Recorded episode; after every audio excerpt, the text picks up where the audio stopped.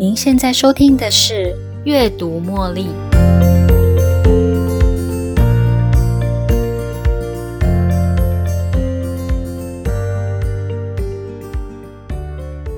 大家都喜欢划算的交易，而划算在你的心中的定义是什么呢？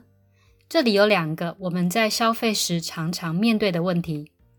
当你在药妆店或网络商店购买商品的时候，你所购买的金额只要再多花一点点加购其他的产品，就可以拥有满额礼，或是免运费的好康优惠的话，你会不会为了这样的好康多买了一些没有那么必要的商品呢？当你在网络商店购买商品时，发现同一件商品在 A 店家卖两百元，而且免运费。在 B 店家要卖一百五十元，不过要多付二十元的运费。如果是你，你会选择向哪个店家购买呢？在 Marketing Science 有一个小实验，研究者贩卖两种品牌的巧克力，瑞士莲跟贺喜两种品牌。瑞士莲卖零点一五元，贺喜卖零点零一元。百分之七十五的人会买瑞士莲。不过，当这两种品牌的巧克力都同时降了零点零一元的时候，也就是瑞士莲卖零点一四元，贺喜卖零元的时候，你猜猜哪一种品牌的巧克力会卖得最好呢？结果十分令人跌破眼镜，百分之六十九的人会买贺喜巧克力，也就是只有百分之三十一的人会买瑞士莲巧克力。在这个实验中，在降价之前。瑞士莲只比贺喜的价格多了十五倍，但是在都需要掏腰包出钱的情况之下，很明显的消费者比较喜爱瑞士莲巧克力。价格影响不了个人的喜爱程度，而不论在降价前或降价后，这两种巧克力的价差都维持在零点一四块钱。差别在于两种巧克力降价了零点零一元，选择贺喜巧克力的人却可以免费拥有。然而，选择瑞士莲巧克力的消费者还要再从腰包多出了零点一四元才能拥有，才降价了零点零一元，却可以在消费者身上造成如此大的诱惑。所以，消费者对品牌的不忠诚，单纯只为了零点零一元的降价吗？这是免费的强大力量。人们害怕损失，免费品似乎告诉了消费者，免费就是不用钱。选择免费不用付钱，哪里来的损失呢？不过真的是如此吗？以上针对瑞士莲和贺喜巧克力的实验告诉了我们：当人们知道有不用钱的东西时，会倾向于选择放弃原先喜爱的物品，转而购买心中不是第一顺位的商品。当人们必须要付出金钱购买相似商品时，心里面会很自然的分析成本的效益。在以上的实验中，大部分消费者的心目中认为瑞士莲巧克力的品质比较高，贺喜巧克力的品质相对比较低。不过，当这个比较低品质的商品变成零元商品的时候，即便两种商品之间维持着同样的价差，消费者会愿意放弃高品质的商品，转而购买免费的商品。以上的实验结果有一个支持的理论。称之为零元效应 （Zero Price Effect）。当同种商品皆以等幅度来降价，而比较低廉的商品降到零元时，消费者对低价商品的购买意愿偏好会有明显的增加。但是这个理论却与经济学的供需法则背道而驰。市场的供需法则是，当价格提高，消费者会减少或抑制需求。而当价格降低，消费者会很自然的计算成本的价差，或是评估特地跑去这一趟的时间等等的因素来决定它的需求量。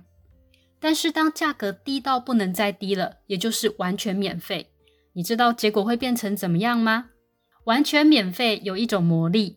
它会让我们不去顾虑其他的因素，也会让我们不遵照自己平日做决定的基本策略，因为东西的确就是免费的。完全不需要做计算啊，所以在我们心中不会有时间跟成本的考量。我们心里面会将自己的某些价值观扭曲。平时本来很养生、不喝手摇饮的人，可能会因为免费的手摇饮而去跟别人一样排在长长的队伍里领取免费的手摇饮。本来平时不爱保养品的人，可能也会因为药妆店的免费品，多加买商品来取得免费保养品的好康。当人们不需要用钱来买东西时，我们会将拿取那个东西的好处放大，而忽略可能会带来的风险。店家也就很常利用这样的零元效应来提高劣势商品在消费者心中的价值。这种零元效应也同样的被运用在买一送一、免运费、满额送、来店里等等的行销策略中。市场上不乏这些零元效应的行销策略。例如，亚马逊的免运策略一直为亚马逊带来庞大的商机，也因此成为多家电商争相模仿的对象。零元效应也可以应用在食品或是饮料市场中，像是可口可乐推出的 Coca-Cola Zero 零卡可乐，以及市面上的零脂希腊优格，让人们有一种我可以多摄取也不怕胖的迷思。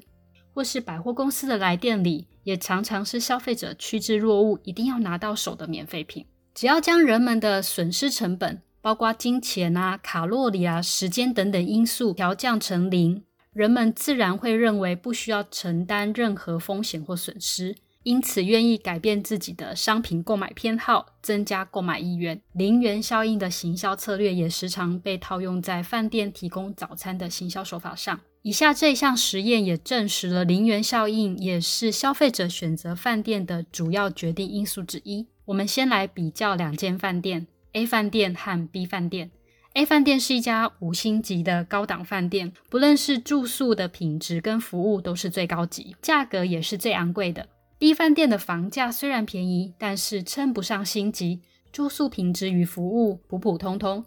两家饭店的早餐价格相同的情况下，有百分之八的旅客会选择便宜的 B 饭店，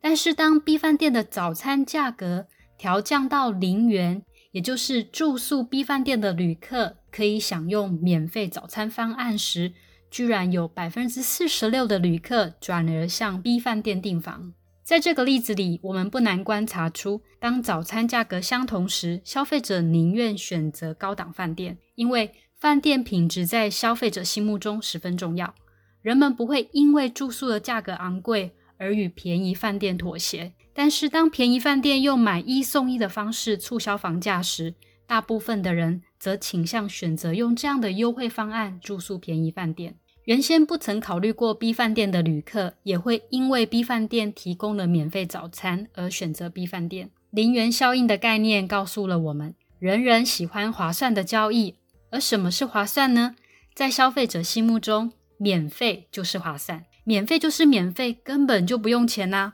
本身就不具有任何成本概念，这也证实了零元效应的行销手法，例如买一送一、免运费、满额送、来店里等等的行销策略，能够历久不衰，让企业提高营业额。有些厂商为了争取冷门时段的业绩，用零元效应的促销手法吸引消费者下订单，而消费者为了拿到免费方案，即使连夜排队也在所不惜。免费品有种强大的力量。当我们不用计算取得物品或服务需要花费的金钱同时，人们也似乎有意无意地将随之而来的时间成本以及其他的机会成本一笔勾销。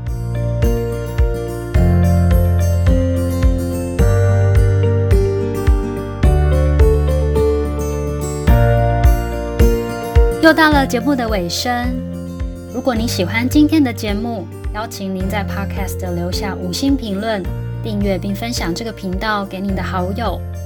如果您有其他的反馈或想法，也欢迎留言给我。您的这些反馈都将成为背后那一股支持着我坚持不懈、持续创作、提供更优质内容的动力。感谢您的收听，我们下一期再见喽，拜拜。